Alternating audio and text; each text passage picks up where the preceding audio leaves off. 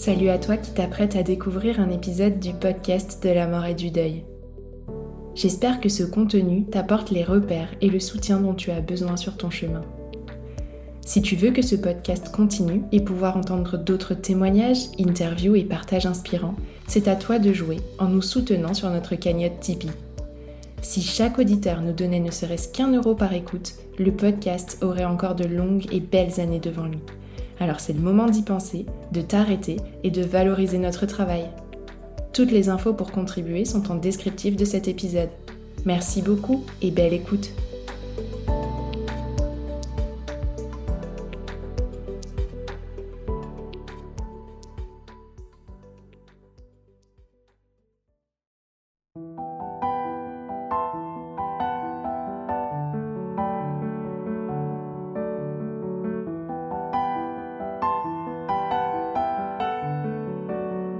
Bonjour à toutes et tous et bienvenue sur le podcast de la mort et du deuil, le podcast qui offre une bulle de réconfort à tous les endeuillés.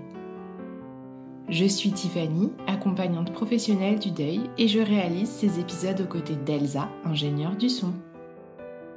Avant de te partager l'épisode de la semaine, je t'invite à laisser 5 étoiles et un commentaire sur ta plateforme d'écoute préférée. Ça ne coûte rien et pourtant, c'est le meilleur moyen de soutenir le podcast pour le faire rayonner auprès du plus grand nombre.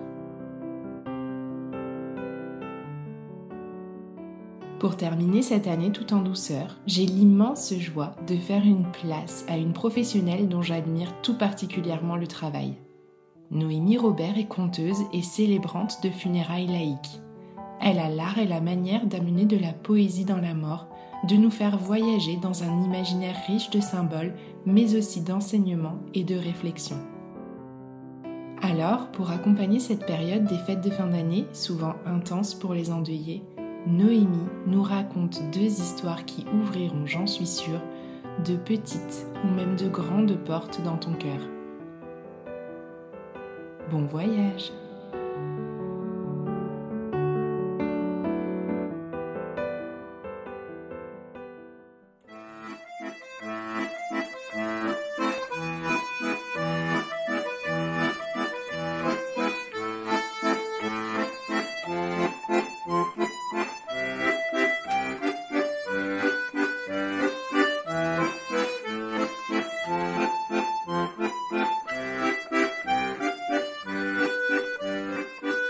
Sur le pas de la porte, assis devant l'entrée du bar, il y a un vieil accordéoniste.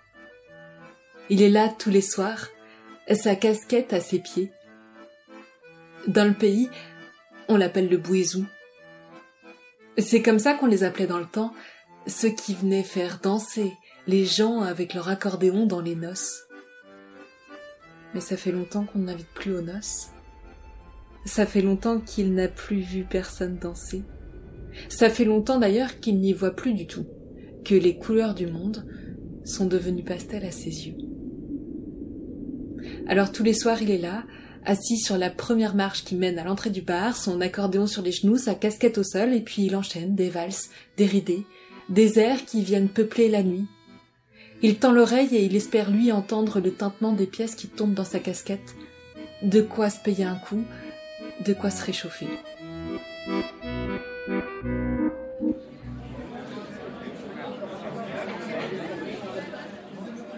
À l'intérieur du bar, il y a les deux frères Guérin qui sont là.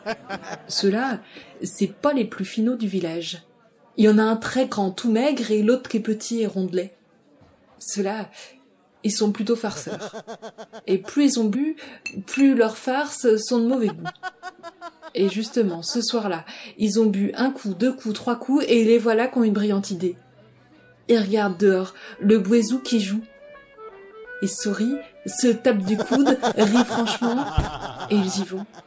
Ils sortent du bar, ils passent la porte, ils se penchent devant le bouézou et ils disent Hé, l'accordéoniste, il y a des gens qui t'attendent pour danser. et sans lui laisser le temps de rien faire, voilà qu'ils l'attrapent, chacun d'un côté. Il y en a un qui prend son accordéon, et puis bras dessus, bras dessous, les voilà partis qui l'entraînent malgré lui. Lui, et il essaye de garder le rythme. Il sent sous ses pieds les pavés qui laissent place à la terre battue. Il sent le courant d'air froid. on quitte le cœur du bourg, on s'approche de la campagne.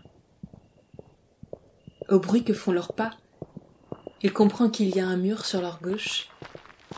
Bientôt, il entend le grincement d'une grille que l'on ouvre. Sous ses pieds, c'est du gravier. On lui fait faire quelques pas encore, et puis, sans ménagement, on l'assoit là. On lui met son accordéon dans les bras, et les deux frères Guérin se fondent d'un grand éclat de rire et le disent. Alors, essaie donc de les faire danser, ceux-là. et ils s'en vont, courant et riant dans la nuit. Le Bouézou pose la main sur la pierre sur laquelle il est assis, il sent le marbre froid en dessous de lui. Il a compris où il était. Mais ça fait longtemps que les habitants de ce lieu sont partis se coucher. Malgré tout, parce qu'il n'a rien d'autre à faire, parce qu'il ne sait pas retrouver le chemin sans ses yeux, il prend son accordéon et puis il se met à jouer. Un air mélancolique, un peu lent. Jouer, ça passe le temps. Il joue comme ça un air, puis deux, puis trois, et le temps passe et le temps court, et bientôt il entend au loin le clocher qui sonne. Un coup, deux coups, trois coups, les douze coups de minuit.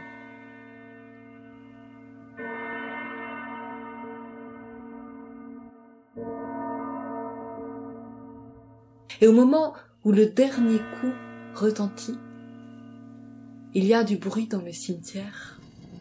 Il entend tout autour de lui les pierres tombales grincer, rouler, bouger. Il est pris d'une frayeur terrible, alors il se met à jouer encore plus vite. Il se met à jouer pour pas entendre ce qui se passe autour de lui. Ah, s'il avait des yeux pour voir, il verrait les morts qui s'entraident pour sortir des tombes.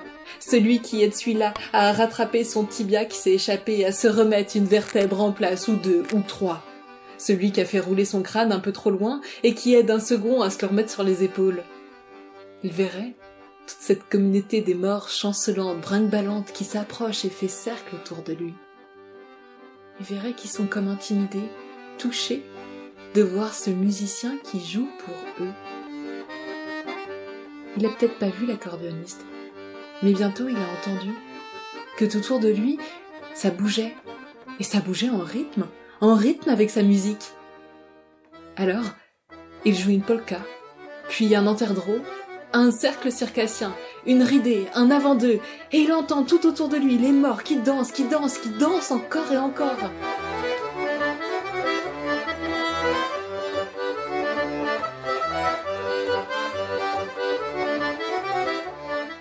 Et au bout d'un moment, alors que la nuit file, alors que la nuit passe, il entend des pas qui se rapprochent de lui Oh, il perd pas le nord, il pose sa casquette sur le sol, et là bientôt il entend un bruit mat.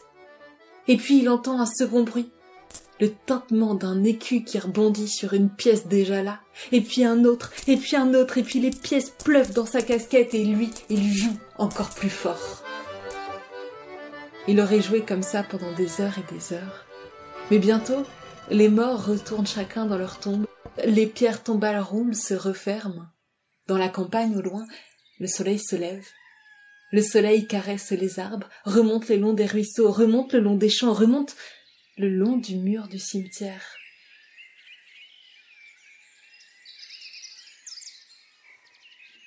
Et les premiers rayons glissent à l'intérieur du cimetière, remontent les allées, et au moment même où le boisou va pour se pencher et attraper sa casquette pleine de pièces, voilà que les rayons du soleil touchent la casquette à leur tour. Il glisse sa main à l'intérieur de sa casquette, n'y trouve aucune pièce. Il y a là comme des lambeaux de tissu qui s'effritent entre ses doigts. Il est déjà tard dans la matinée, quand les deux frères Guérin poussent le portail du cimetière. Ils arrivent tout penauds et confus de leur mauvais tour de la veille. Ils retrouvent l'accordéoniste, exactement là où ils l'ont laissé, un étrange sourire sur les lèvres et sur ses doigts, comme une poudre dorée. Ce soir-là, l'accordéoniste s'est installé devant le bar comme tous les soirs. Il a posé sa casquette à ses pieds, il a pris son accordéon et il a commencé à jouer un air. Et c'est ce soir-là que ça a commencé. Ses doigts, recouverts encore de la poudre dorée, se sont mis à jouer, à jouer les notes les unes après les autres qui se sont glissées hors de l'accordéon. Elles ont filé sur le pavé, elles ont filé sur les marches derrière lui, elles sont montées jusqu'à l'intérieur du bar, se sont glissées le long du comptoir, elles ont frôlé celui-ci, et puis elles ont atteint la patronne. Elles l'ont touché.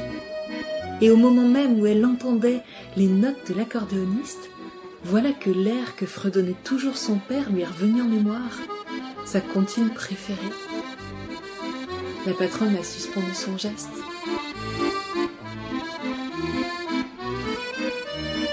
À ce moment-là,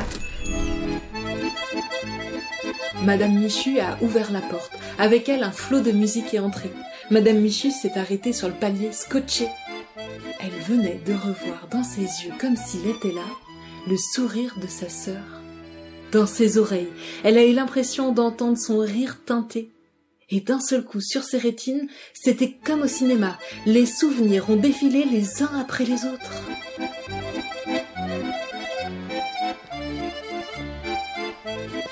Dans la rue, le cantonnier passait par là. Il a été surpris de voir Madame Michu en arrêt dans l'entrebâillement de la porte. Il a ralenti le pas? Et c'est à ce moment-là qu'il a entendu à son tour la musique de l'accordéoniste. Elle l'a enveloppé. Elle a enveloppé son cœur comme une bulle de douceur.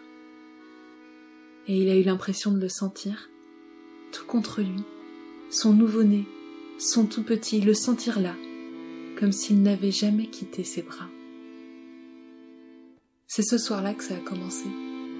À partir de ce soir-là, chaque fois que l'accordéoniste se mettait à jouer, voilà le souvenir des morts qui s'invitaient dans le cœur des vivants.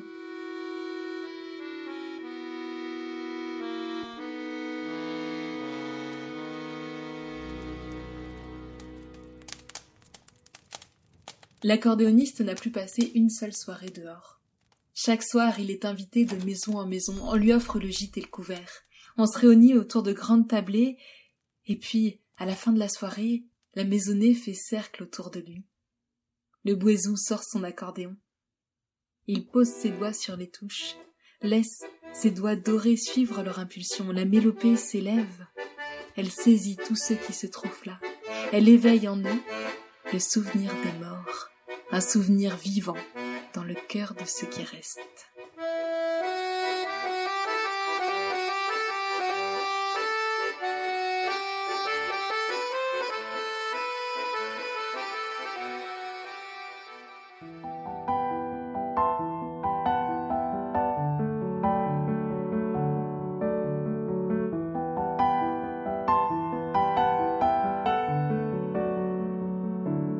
J'espère que ce partage t'a fait voyager et qu'au passage, il t'a inspiré aussi. Je remercie du fond du cœur Noémie Robert pour sa confiance. Tu trouveras plus d'infos sur ses activités en descriptif de l'épisode. Si cet épisode t'a plu, n'oublie pas de le dire avec des étoiles et en laissant un commentaire sur ta plateforme d'écoute préférée. C'est comme ça que le podcast s'envolera vers d'autres oreilles. Tu peux aussi nous aider à financer le matériel, les frais d'hébergement et tout le temps alloué à ce projet en faisant un don sur mon site web www.lesenvolés.com dans l'onglet Le podcast. Cet épisode a été monté, mixé et arrangé par Elsa Doll, ingénieure du son. Un grand merci à toi pour ta fidélité. Je te donne rendez-vous la semaine prochaine pour un nouvel épisode.